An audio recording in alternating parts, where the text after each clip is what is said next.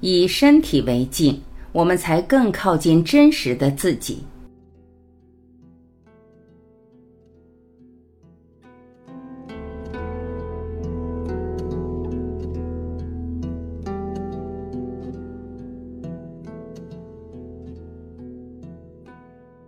我们的身体拥有着让我们难以想象的记忆力，它将我们过往的悲伤、眼泪。苦痛、愤怒、劳损，深深地刻在皮层。当我们以身体为镜与之对话，我们会发现，我们更靠近自己了。你的身体状况决定了你怎样经历生活。身体是这样一个部分，它允许你的心灵去体验在这一星球上作为人的你，并在这个历险中成长。换句话说，在你生命的开始时，为了能在尘世生活，你被放入一个躯体；当你在人生的结束时，你又必须交出这一躯体。你的身体是一个完美的机器，可以自我调节、自我康复，只要你相应仔细地爱护它，给予它营养。身体支配着非常宝贵的器官，如眼睛、耳朵。语言器官、理解力、手臂、双手、双腿等，从而能够履行大量的任务。同时，身体本身是一个高度敏感的触觉和感觉器官，通过它，你能够学会对自己内心以及外部的生活加以感受、感觉、领悟，并进行体验。前提是你身体健康、相当纯洁、有良好的消化。因为你身体的每个障碍影响到你的感受、灵敏和活力，所以你的身体状况决定了你怎样经历生活，你从自己以及外界世界领悟了多少。如果你内心受到严重污染，你就一点也不会察觉到哪些食物对你的身体不好。如果你的身体极不具开放性，你就很少会感觉到外部世界有什么走进自己，你的感觉也会变得更少。同时，你的感觉和思想受你的身体状况的影响。要是你的身体内部受到严重污染，你想的也就更不纯洁，你更倾向于考虑感觉否定的东西。要是你给身体许多甜食，你会感到沉重和压抑。你会感到要活跃起来是很难的。要是你的大肠总是很满，就因为你不停的吃，吃的很多，或者消化不良，那么你要变得积极是很困难的。要是你的胃由于同样的原因也总是很满，你会感到要有活力、要快乐是很难的，因为你常常会感到有负担。以身体为镜，与身体对话。你的身体除了维持自己的任务外，还有许多重要的功能。首先，它有助于你的意识形成，它是你的一面镜子。如果你朝这面镜子里望去，它就会很清楚地向你指出你是如何对待它的，你对它以及作为人的自己的看法如何，你此刻或者历来对生活采取哪些感情及精神上的态度。这些态度部分的涉及到你的过去，然而很有可能会一直影响你当前的生活。从你的外表，你可以看出你是如何对待自己的身体，短期的以及长期的。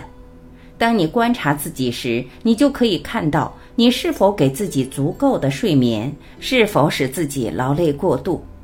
久而久之，你就可以看出你是如何对待身体的。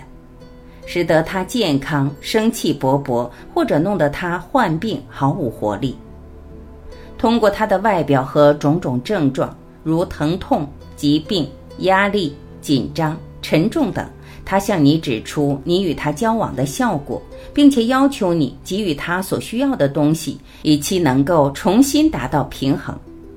这当然只有在你与自己的身体有着关系时才会做到。你与他的关系越弱，他就会越多的感到痛苦和疾病。你的身体最后是有益于你和有助于你更加意识到自己，还是通过持续的痛苦或疾病阻碍你获得意识，这取决于你是否有决心去感受自己身体的这些信号，并听从这些信号。你对自己的身体所采取的态度，你是可以很容易的，如果你愿意的话，看出来的。从你的面部表情，从你承担和移动身体的方式，就可以看出你是喜欢它，还是情愿把它隐藏起来。可以看出你是把它当做负担，还是重视它，很乐意移动它。同样，当你在镜子前移动自己，同时观察自己的身体，或者你向其他人询问时，你可以不太困难地发现对自己的态度。你是否看到一个接受自己、愿意表现自己的人？这个人是否看上去有自信心，对自己很有把握？或者相反，这只是一个尽力控制自己、很少相信自己的人？你的身体也向你反映你目前的身体和精神状况。你可以看出你是幸福还是受到挫折，你是刚强还是轻浮。你是以获取还是给予为原则？此外，你的身体还是你很小的时候对生活采取的精神和感情态度的一面镜子。你的身体在更为仔细的观察时，能够向你指出，你是以一定的把握，还是以强烈的恐惧面对生活？你是感到自豪，还是觉得自己卑劣？你是听天由命，还是选择不自然的、有意显露出来的乐观主义？你的心念决定你的生命状态。每一种态度都以一定的方式使你身体的形状发生变化。要么你耷拉着肩膀，要么你把它高高耸起，你的骨盆向前或向后倾斜，你的胸腔扩大了或变窄了，还有无数的可能性。重要的只是你的态度，你以何种方式使身体形状发生变化？这些变化现在有助于你找出你的过去，并对它加以治愈，因为这些态度影响了你，使你不再感受一切、思考一切。如果胸腔很狭窄，你也就在很狭窄的界限内活动，情愿退缩下来，而不是尽情的生活。然而，你不能单单通过身体来解决内心问题。如果你的身体通过治疗重新开放，你身体的能量重新流动起来，而同时你并不探究身体的封闭在心理和精神上是以什么为基础的，那么久而久之，身体会重又关闭起来，能量也很有可能又在同一地方重新阻塞。如果这种情况接连发生好几次，那么身体就会越来越快地重新关闭起来，回到旧有的状态之中。如果你同时着手处理藏在背后的问题和态度，那么你达到必要的认识会容易得多，因为身体的开放对你的内心也会产生影响。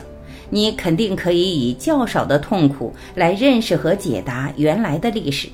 这样治疗就更加全面了。同时，身体是你尚未经历过、尚未表达出来的感情的仓库，是你迄今为止一切经历的仓库。每时每刻，如果对你重要的话，通过催眠或其他练习，你都可以重新唤醒对自己感觉和经历的回忆。当然，这只在特殊的情况下有必要，因为所有事情都会一下子从记忆中反映出来。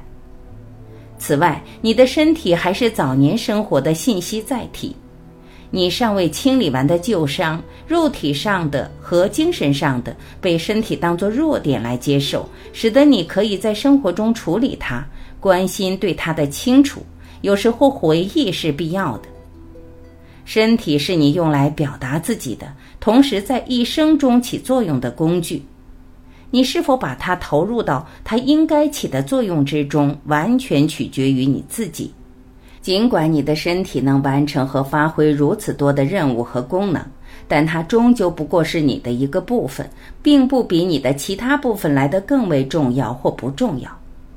尽管如此，它还是需要你的重视。你的关怀、你的倾听、你的探究和你的爱，从而能够得到全面发展。而你也能够通过它尽情的享受生活。